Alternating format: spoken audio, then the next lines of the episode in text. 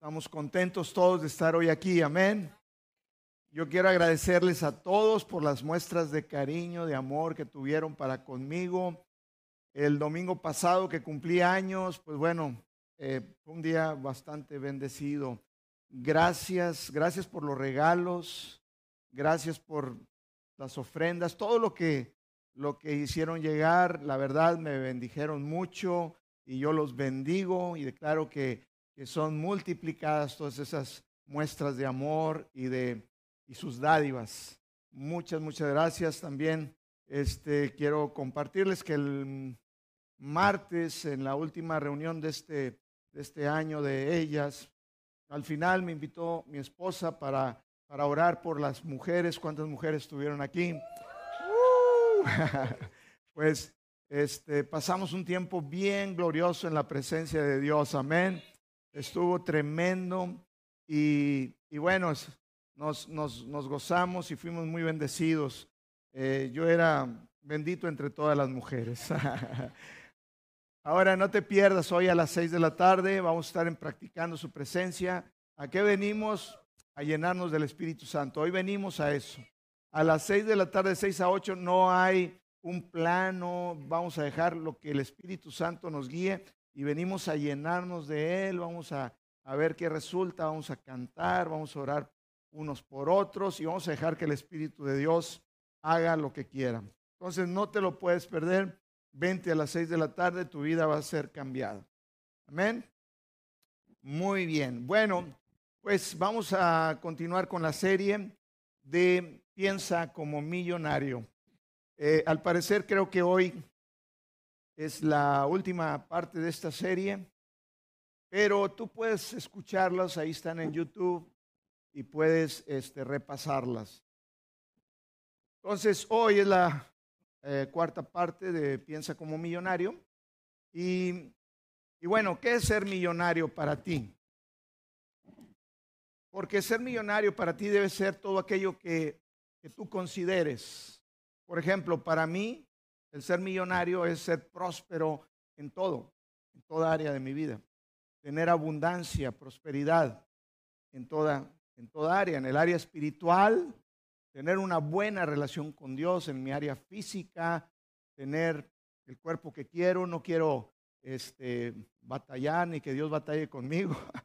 quiero este, estar sano, estar completamente sin, sin ningún problema, sin tomar medicamentos. También quiero estar próspero, abundante en mi área emocional. Quiero estar emocionalmente muy bien en, mi área de relaciones, quiero estar también muy bien, yo quiero tener una buena relación eh, con mi esposa principalmente, que es, es eh, mi, ayuda idónea, con mis hijos, con, con, la gente, eh, con personas.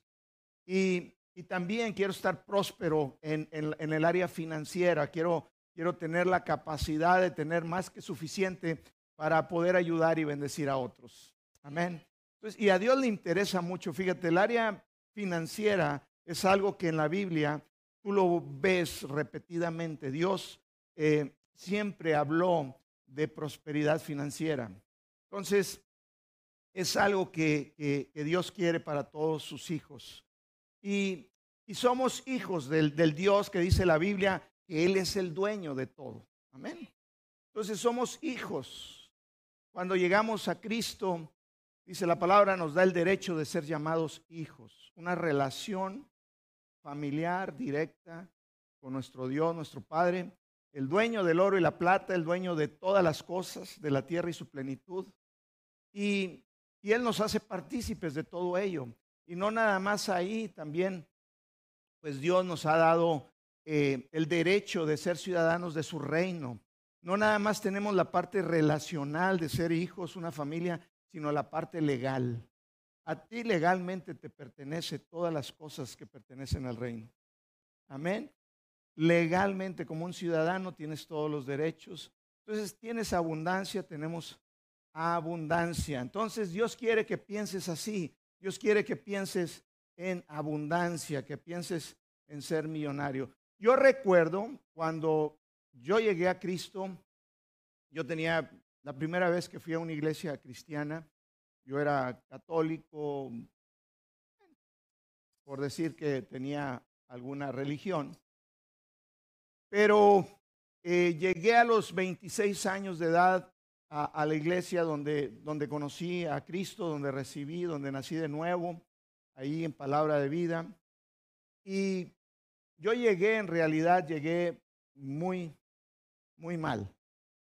Recuerdo que pasando el tiempo, eh, una vez me ofrecí para darle ride o para mover a uno de los ministros que habían venido a un evento ahí en la iglesia. Yo le dije, no, pues yo me ofrezco, yo lo, yo lo llevo, yo lo traigo. Y, y platicando ahí con él, yo recuerdo, yo traía un carro deportivo muy padre, un carro que todo el mundo en la calle me decía, wow, en esos años, en el 96, traer un Trans Am era, era traer una nave espacial. Entonces yo traía un Trans Am, tenía una camionetona 4x4, yo era piloto, yo tenía avión, me encanta la pesca, tenía mi lancha, mi moto de agua. Todo, era, era yo un muchacho que la gente me veía y decía, yo quiero ser como él. Entraba a los restaurantes, a los lugares, me atendían como, como el mejor, el primero. Pero yo recuerdo que yo llegaba a mi casa y me veía en el espejo y decía, mira nada más qué miserable eres. Y, recuerdo esa vez iba yo con, este hombre, predicador, que le di right, que venía a un evento. Y platicando con él me dice, oye, qué bonito tu carro, qué padre, ¿cuánto te costó? Le dije, no, pues estos son caritos. Este, ya me dice, le dije, pero sabes una cosa, tú no sabes algo. Dice, yo era tan pobre, pero tan, tan pobre, miserablemente pobre, antes de venir a Cristo, que lo único que yo tenía era dinero. Y él se me queda viendo. Sin Cristo, sin todo lo demás, no hay vida. Solamente Jesús puede completar todas las cosas. No importa si tienes mucho éxito en tus finanzas, si tú no estás bien, si tú no eres próspero en todo lo demás, tú no eres millonario. Y te puedes sentir tan miserable como yo me sentía. Yo estaba atado, yo estaba derrotado, yo vivía en vicios, yo vivía atado a muchas cosas y, mi vida simplemente no salía. Entonces, gloria a Dios, hoy puedo decir que todas esas áreas Dios las ha prosperado y vivo en realidad de acuerdo al ser millonario del reino de Dios. Aleluya. Gloria a Cristo. Gloria a Cristo. Aleluya. Bueno, pues vamos a leer tercera de Juan 1.2 y dice la palabra de Dios, tercera de Juan 1.2, amado, yo deseo que tú seas prosperado en todas las cosas. ¿En cuántas cosas? En todas las cosas. Y que tengas salud así como prospera tu alma, tus pensamientos, tus emociones. Esa es la voluntad de Dios para ti y para mí. Aleluya. Ahora, este, ¿por qué Dios quiere prosperarnos? Número uno, porque le da gloria a Él. Cuando tú estás sano, eso le da gloria a Dios. Cuando tú estás en paz, cuando tú estás en gozo, eso le da gloria a Dios. Cuando tú estás contento, le da gloria a Dios. La enfermedad, la tristeza, la pobreza no le dan gloria a Dios. Segunda cosa es porque esa es la voluntad de Dios, porque Dios quiere que tú establezcas su pacto aquí en la tierra. Es la forma en que Dios va a usar también a su iglesia para poder llevar el Evangelio de Cristo, para que la gente quiera recibir, decir, yo quiero lo que tú tienes.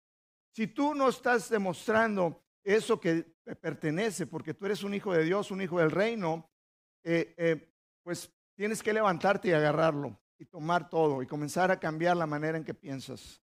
¿Por qué? Porque Dios quiere que tú seas testimonio de la grandeza de tu Dios. Amén. Te he dado algunos principios, ya te hablé de varios, vamos a repasarlo rápido. Hoy termino con el último, el séptimo principio, de pensar como millonario. Y, bueno, si tú llevas a cabo estos principios, yo te aseguro que tú vas a prosperar. Yo no tenía posibilidad de prosperar. Mi vida estaba apuntando completamente al fracaso en todo sentido. Y hoy gloria a Dios, yo veo prosperidad en toda área de mi vida. Victoria en el nombre de Jesús. ¿Por qué? Porque Él pagó esa victoria. Dale un aplauso a Jesús. Aleluya, aleluya. Yo sé que a muchos de aquí han ido prosperando, dice la palabra que Él así es, nos lleva de gloria en gloria, de triunfo en triunfo. Entonces, sigue conquistando, sigue trabajando, haz estos principios y, prospera en todo.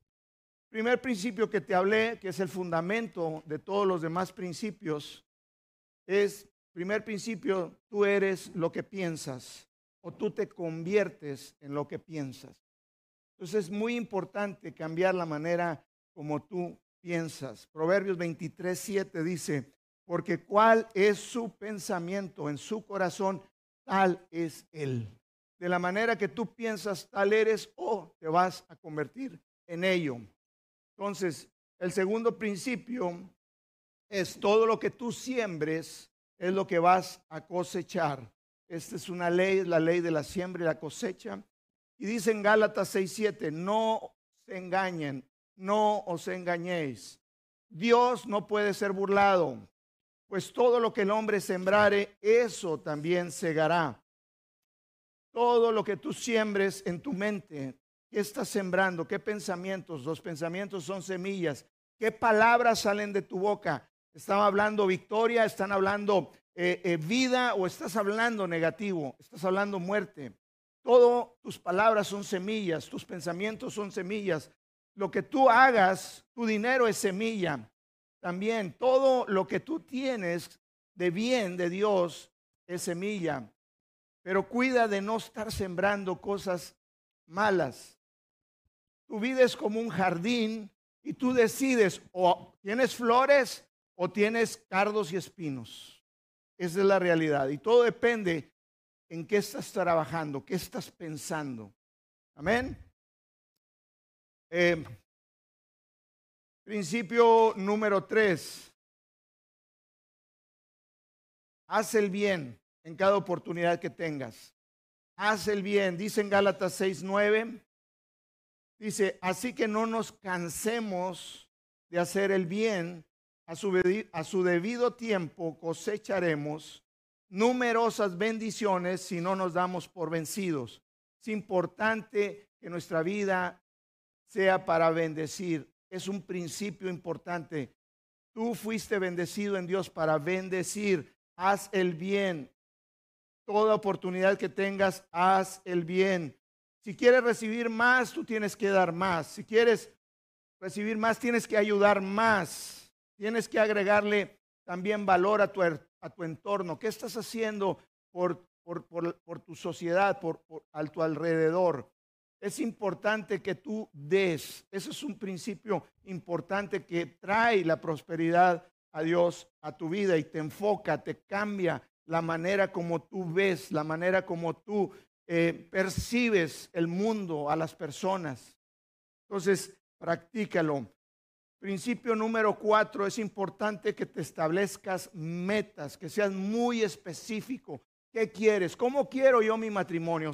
O si no me he casado, yo recuerdo que comencé a decir, yo quiero una esposa así, Dios. Primeramente que te ame a ti, porque si te ame a ti, yo, yo creo que ya con eso voy a traer mucha ventaja. Entonces, la palabra así dice, no te unas a yugo desigual, no te cases con un incrédulo. Entonces yo le pedí a Dios exactamente cosas. ¿Cómo quieres que sea tu matrimonio? ¿Cómo quieres que sea tu relación con tus hijos? ¿Cómo quieres que sea eh, ¿Cuánto quieres ganar? ¿Cuánto dices, yo quiero el año que entra ganar esto? Yo quiero eh, poder dar en la iglesia esto. Establecete metas, Dios te va a ayudar a que tú puedas lograr esas metas, pero tienes que ser claro. Cuando se acercaban a Jesús, Jesús, aunque los veía que traían descompuesto algo, no caminaba, estaba ciego, Jesús les preguntaba, ¿qué quieres que te haga? Parecía una burla porque decían, oye, pues no estás viendo Jesús que estoy ciego, pues no estás viendo que no camino.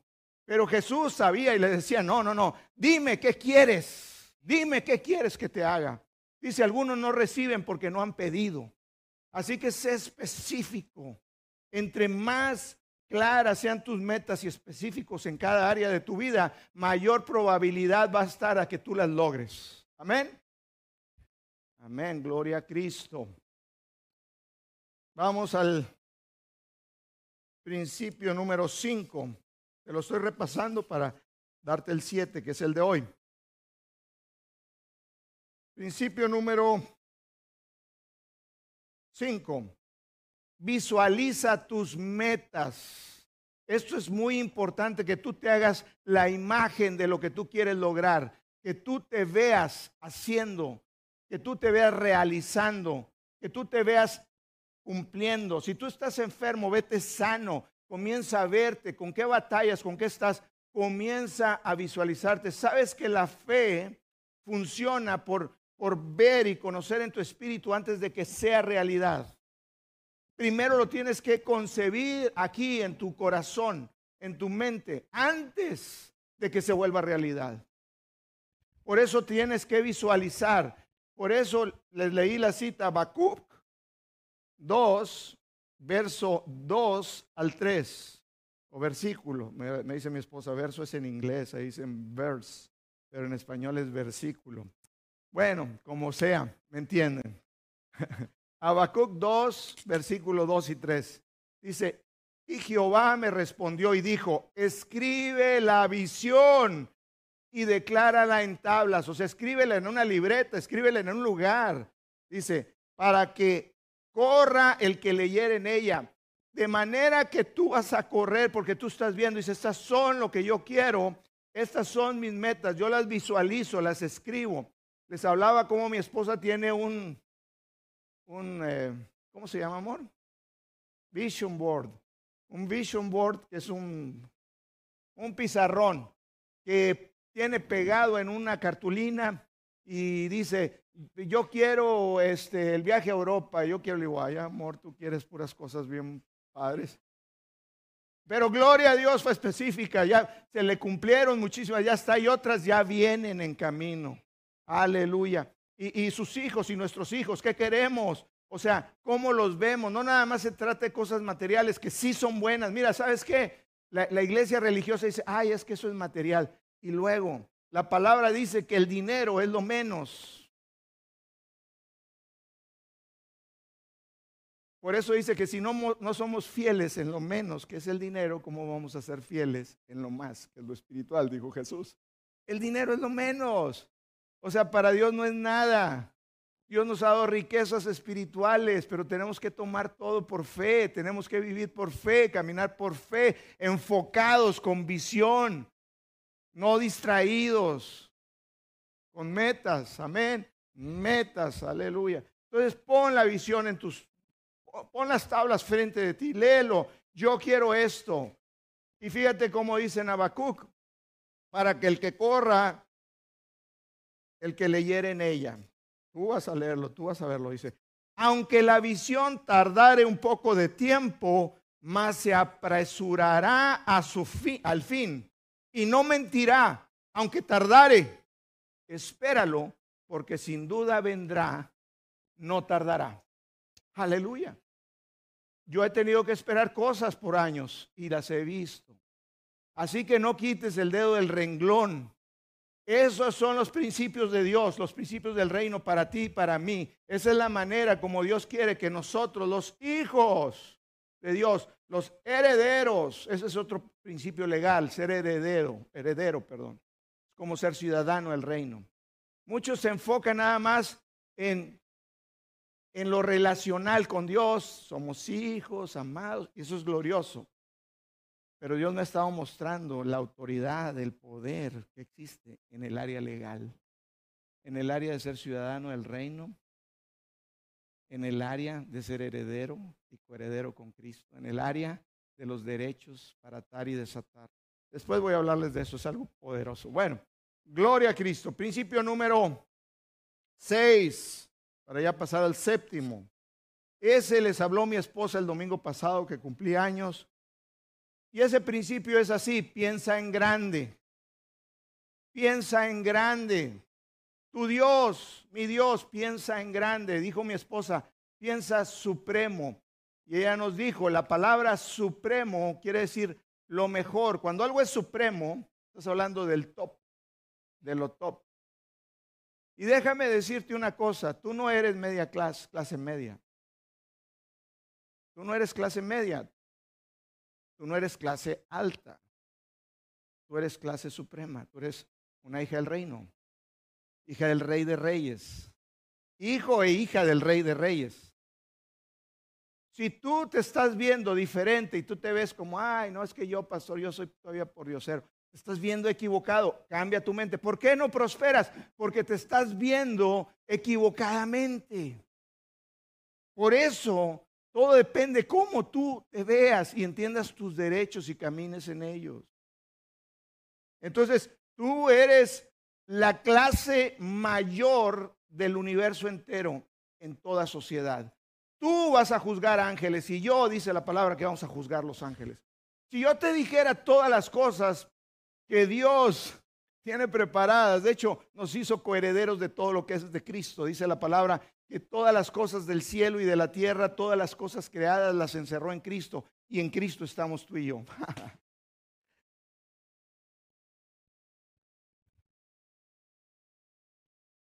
Tenemos que cambiar la manera que pensamos, tenemos que comenzar a pensar. Por eso dice la palabra que nosotros somos reyes y sacerdotes. Por eso Dios, nuestro Jesús, es rey de reyes, rey de reyes. Tú no eres clase media, tú no eres ni clase alta, tú eres clase suprema. Suprema. Así que piensa en grande. Mi esposa leyó una cita, Efesios 3:20 dice, y aquel que es poderoso para hacer todas las cosas, mucho más abundantemente de lo que pedimos o entendemos, según el poder que actúe en nosotros. Ese poder es la fe, es el Espíritu de Dios que está en nosotros. Y Dios puede hacer mucho más. Así que piensa grande, porque no importa qué tan grande tú piensas, Dios todavía piensa más grande que tú. Y sabes, Dios no lo espanta cuando tú dices, yo quiero pensar así. No, no, no, no, no, Dios le agrada. Dios le agrada cuando sus hijos piensan grande. Cuando dicen, me quiero salir y quiero caminar sobre el agua. Otra vez oí un predicador que su esposa de repente llegó al cuarto donde él estaba orando y ayunando y que halló al pastor saltando así. Y que, y que le dice, mi amor, ¿qué pasa? ¿Qué, qué, qué sucede? ¿Por qué brincas? Dice, porque estoy tratando de quedarme en el aire como Jesús. Intenta lo que quieras lograr, no te detengas. Tú dices, eso es grande. Dios piensa más grande. Dice, mis caminos son mucho más altos, más sublimes que tus caminos. Así que es tu Dios, es tu Dios, no limites.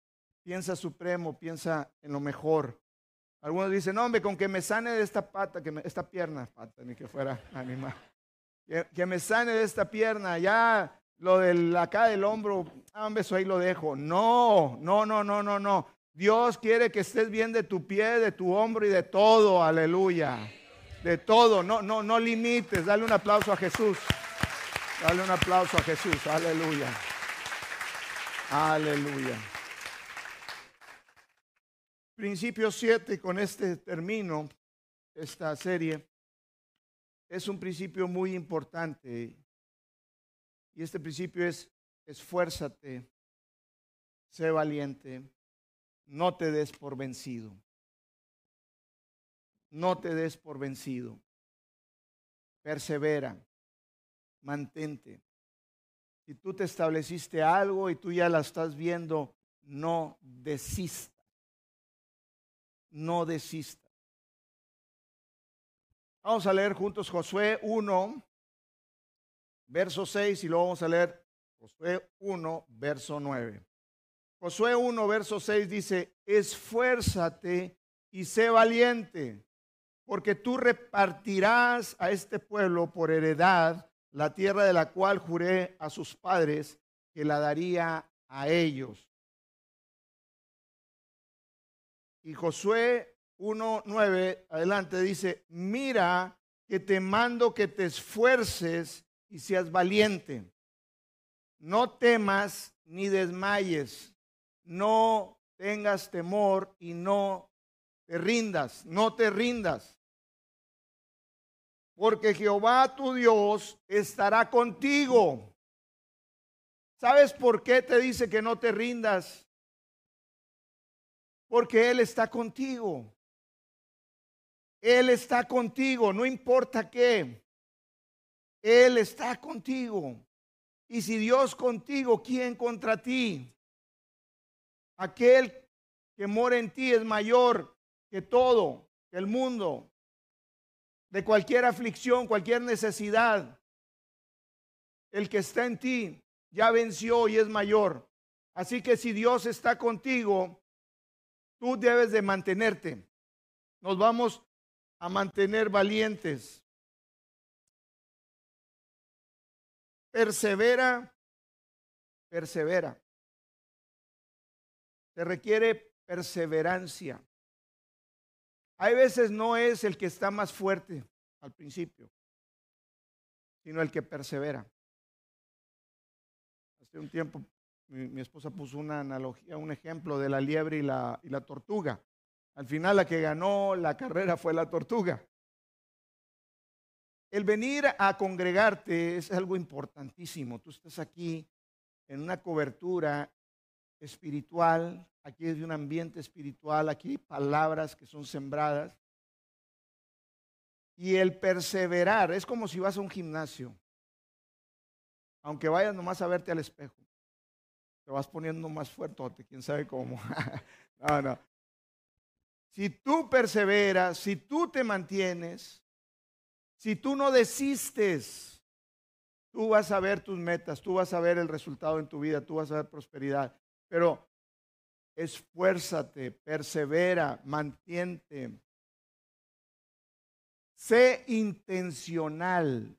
Tu vida debe ser intencional. Mira lo que sucede. Hace como dos años estaba llorando y de repente el Espíritu Santo me dijo, me dijo, ¿sabes qué, hijo? Nada va a suceder por casualidad. Nada va a suceder así casualidad. De repente Dios llegó y ¡fum! nos transformó a todos y sucedieron.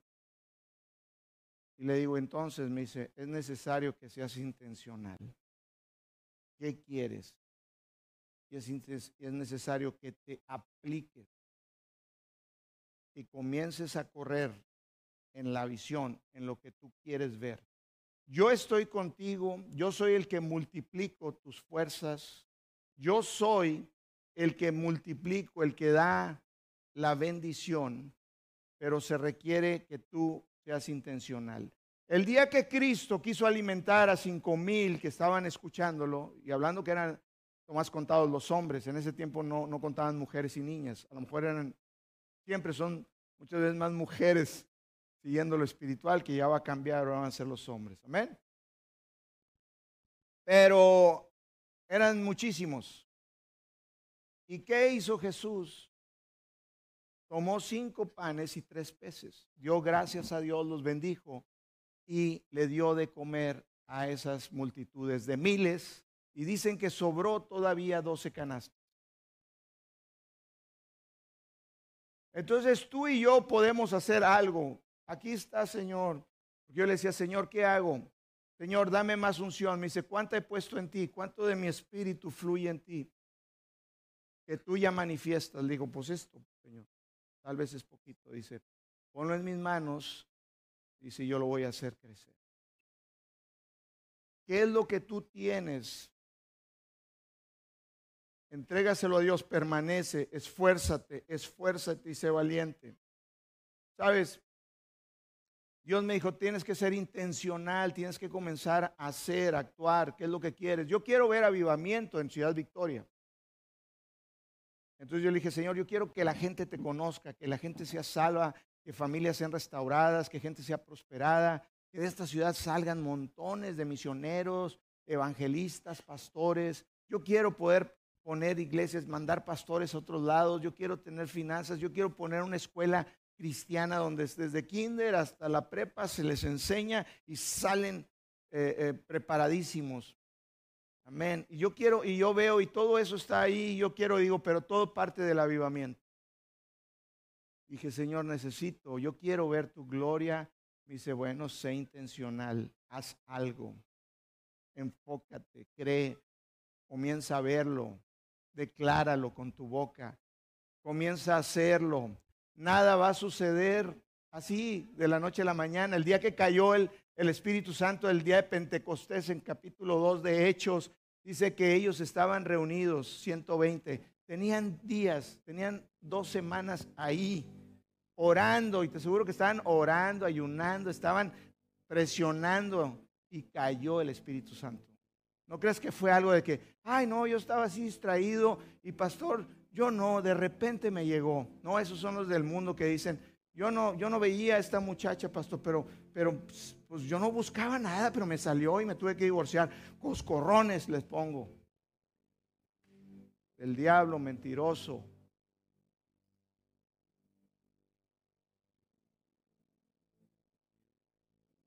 Hay que ser disciplinados, disciplinados, diligentes, no darte por vencido, no desmayes, Dios está contigo. Sabes, en el mundo ha habido hombres que han, logrado grandes cosas, algunos cristianos, muchos dicen que muchos de los inventores, de los científicos más renombrados han sido hombres de fe, hombres que creen en Dios, en Jesús. Yo no sé si este ejemplo, estos hombres que te voy a dar rápidamente hoy un ejemplo, uno fue, y hasta el día de hoy es el inventor más grande que ha tenido Estados Unidos. Muchos de los grandes científicos inventores fueron alemanes, franceses, pero este es de Estados Unidos. Su nombre era Tomás Alba Edison y él fue el que inventó el foco comercial, el foquito para alumbrarnos en las casas, porque en 1810 pues prendían velas y prendían antorchas y toda la gente andaba con las narices tiznadas por el humo y las casas y porque no había otra forma de alumbrarse, pero este hombre este hombre insistió. Este Tomás Alva Edison cuando era un niño lo mandó su mamá a la escuela, pero en la escuela no más duró tres meses y le mandaron una carta a la mamá diciendo, no, pues este niño tiene dificultad para el aprendizaje, no tiene la capacidad para poder estar con los niños en la escuela. Aparte que no pone intención él en querer aprender y está distraído, está ausente. Y la mamá pues tomó a su hijo y en lugar de decirle, hijo, pues ya ni modo, no puedes ir a la escuela la mamá le dijo, hijo, ¿sabes una cosa? Me mandaron una carta de la escuela y me dijeron que tú eras demasiado inteligente, que tenías demasiada inteligencia, percepción y todo, que ellos no tienen la capacidad para enseñar a un niño tan inteligente como tú. Cambió la declaración. Y le dijo, yo te voy a enseñar aquí en la casa y la mamá le enseñó a leer, a leer, a escribir, y la mamá le decía, yo te voy a dar premios si tú lees un libro cada semana o cierto periodo de tiempo, ten los libros. dice que él se puso a leer y a leer y a leer. Para los 11 años de edad, Tomás Alba Edison dijo, yo quiero poner un laboratorio en mi casa. Porque quiero aplicar lo que he aprendido Así deberíamos ser todos. Oye, yo quiero comerme la Biblia porque quiero aplicar lo que yo he aprendido ahí. Porque eso es vida. Eso es vida. Esto es vida. Dijo Jesús, mis palabras son espíritu y son vida. Vida y vida abundante. Poder. Y dice que él comenzó ahí. Pero al crecer, después de haber hecho muchos inventos, él, después de muchas fallas, nunca se rindió. Porque se le tronaban los foquitos. Y le seguía y se le tronaban, los conectaba y otro y otro. Tuvo miles de fallas para llegar con la perseverancia a lograr tener la bombilla, el foco, que cambió la humanidad, que cambió la forma en que vivimos. Fue una revolución el tener electricidad, el tener luz. Pero él se mantuvo, se mantuvo. Cuando ya logró todo eso y, se hizo, él comercializó el foco, fue el que vendía los focos. Y tuvo mucho dinero. Tomás Alva Edison había perdido el oído, no oía, estaba sordo. oía muy poco, oía el, nada más el, el tiquetear del, del telégrafo. Tac, tac, tac, tac, tac, tac. Y vino un hombre, un inventor también, le dijo, Tomás, yo acabo de inventar un aparato que amplifica. Te lo pones aquí en la oreja, en un aparato más o menos, dice, y, te va, y tú vas a poder oír. Pero necesito checarte, a lo mejor hacer una operación. Y le dijo Tomás, no, no quiero. Pero ¿cómo? Si vas a poder oír, dice, no. Dice, porque al menos así me puedo concentrar porque no, no oigo las palabras negativas de otras personas. Sabes, si tú quieres avanzar hacia adelante, tienes que dejar de oír lo negativo. No se puede, estás loco. ¿Qué es lo que tú esperas? Ah, es que mi Dios, estás loco. Tú no tienes la capacidad. No, pero mi Dios sí tiene la capacidad. Yo no, pero Él sí. Y si yo me dejo y coopero con Él, nada más cooperar, Él lo va a hacer. Dios me dice, nada más coopera conmigo, hijo. Sé intencional. ¿Qué tienes aquí? Muéstrame qué tienes en tu casa. Pues una vasija con un poco de aceite. Eso. Comienza. Otro hombre fue Henry Ford, el que inventó el, carro, el carro Ford, las primeras carcachitas allá los años 800, no, no sé qué año. Pero ese Henry Ford siguió revolucionando la industria del automóvil.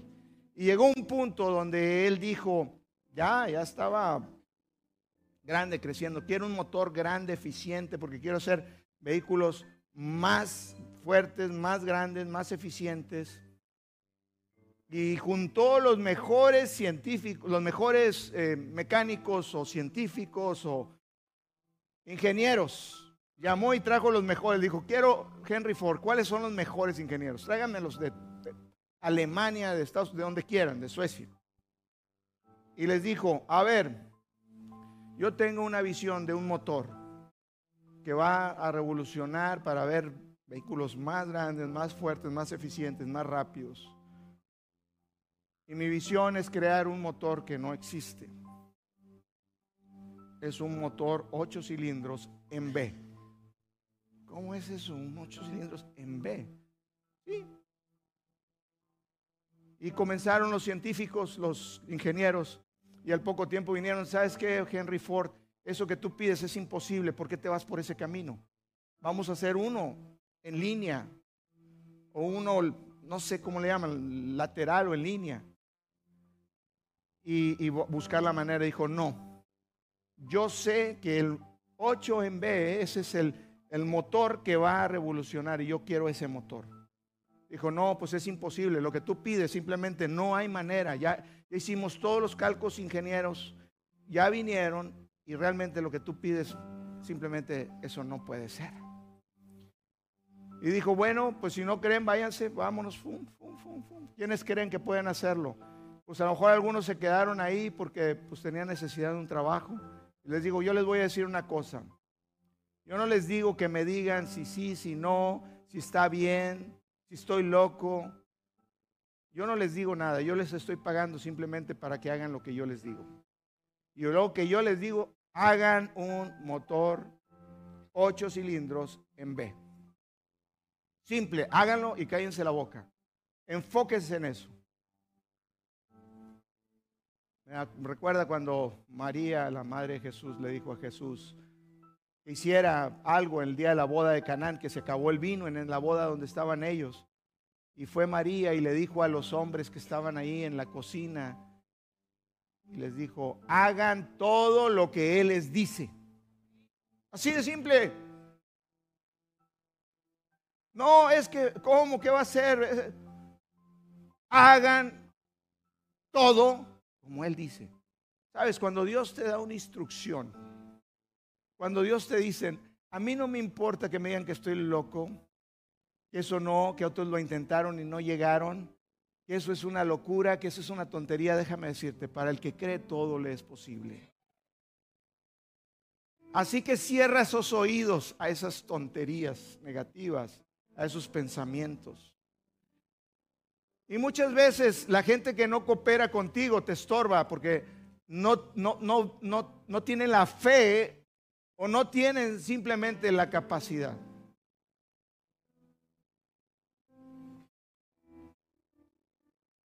Y estos ingenieros que se quedaron con ahí, llegaron al, al tiempo y dijeron, aquí está el motor. Aleluya. Eso es un beneficio, revolucionó, aportó a la sociedad.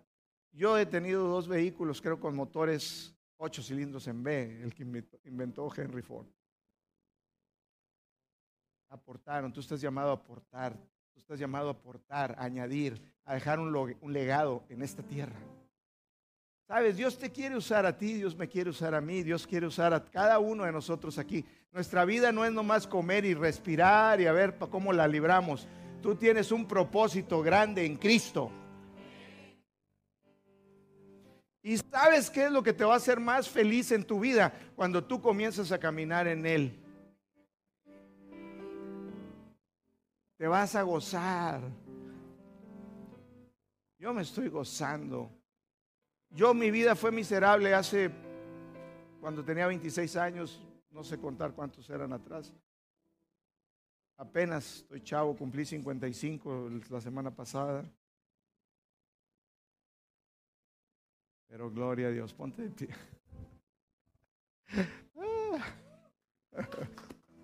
Un aplauso a Cristo.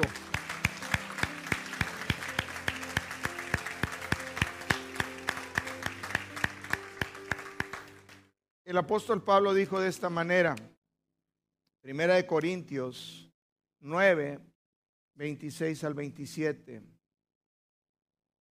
Dice, en la nueva traducción viviente, si me pueden poner la traducción viviente, 1 Corintios 9, 26 y 27, dice, por eso, dice el apóstol Pablo, yo corro cada paso con propósito. No soy de los que dan golpes al aire. Disciplino mi cuerpo para como lo hace un atleta. Lo entreno para que haga lo que debe de hacer. De lo contrario me temo que después de predicarles a otros, yo mismo quede descalificado.